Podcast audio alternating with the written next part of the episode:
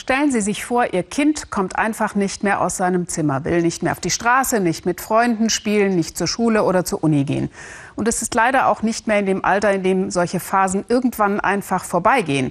Das Kind ist nämlich schon 30 oder gar 40. In Japan gibt es schätzungsweise eine Million solcher Menschen. Hikikomori nennt man sie dort, auf Deutsch, die sich einschließen. Philipp Abrisch.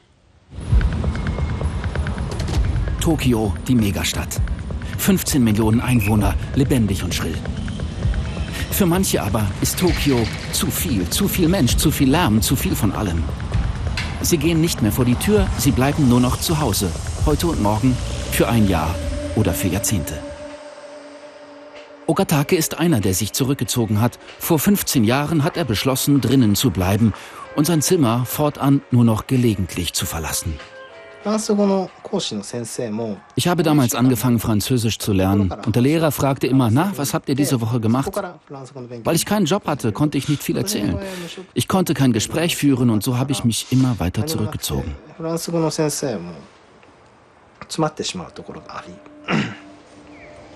Menschen wie Ogatake heißen in Japan Hikikomori, die, die sich einschließen.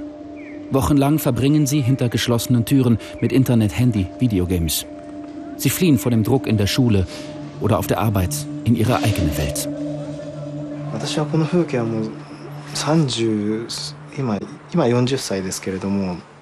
Ich kenne diesen Blick aus dem Fenster schon seit 35 Jahren. Manche sagen ein schöner Blick. Aber wenn es mir schlecht geht, dann sehe ich nur noch alles wie grau verschleiert.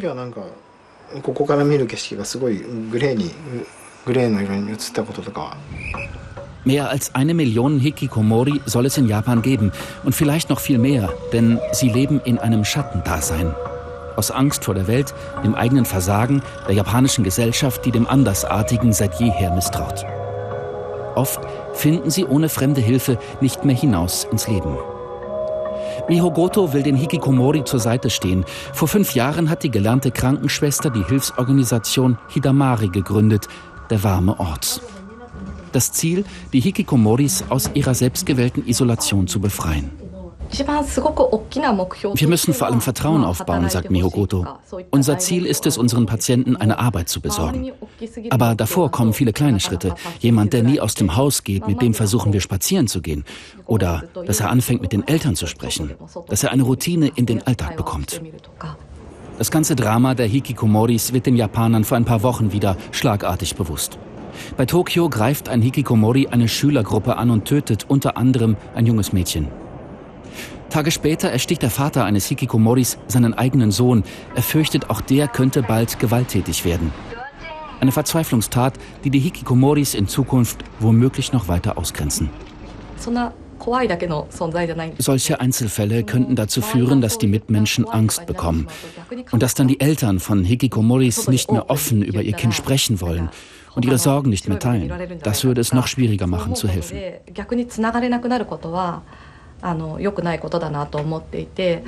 Umso wichtiger die Arbeit von Hidamari. Goto und ihre Mitarbeiterinnen verstehen sich als so etwas wie große Schwestern für die verzweifelten Männer. Kenske und Daiske wollen nicht erkannt werden, dass sie den Weg aus ihrem Zimmer überhaupt geschafft haben zum Beratungsgespräch ist allein schon ein Erfolg. Also auf einer Skala von 1 bis 10 fühle ich mich heute wie minus 3. Es ist heiß und stickig und ich habe schlechte Laune. Wenn ich allein in meinem Zimmer bin, dann denke ich nur, wie komme ich hier raus? Und wie schaffe ich es, dass ich meinen Eltern nicht mehr zur Last falle?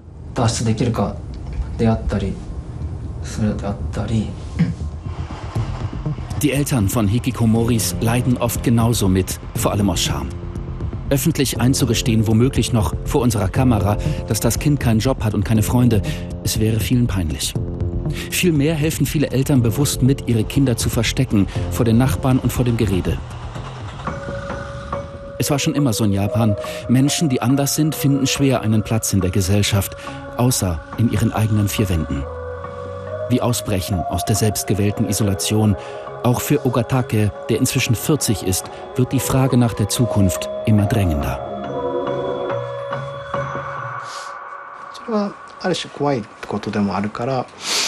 Ich habe die größte Sorge vor dem ersten Schritt. Das allein ist schon so schwer für mich. Sollte ich mein Zuhause verlassen und meinen Vater, der mich bisher umsorgt? Wenn ich für mich bin, vielleicht sehe ich dann endlich klarer, wie ich mein Leben leben möchte.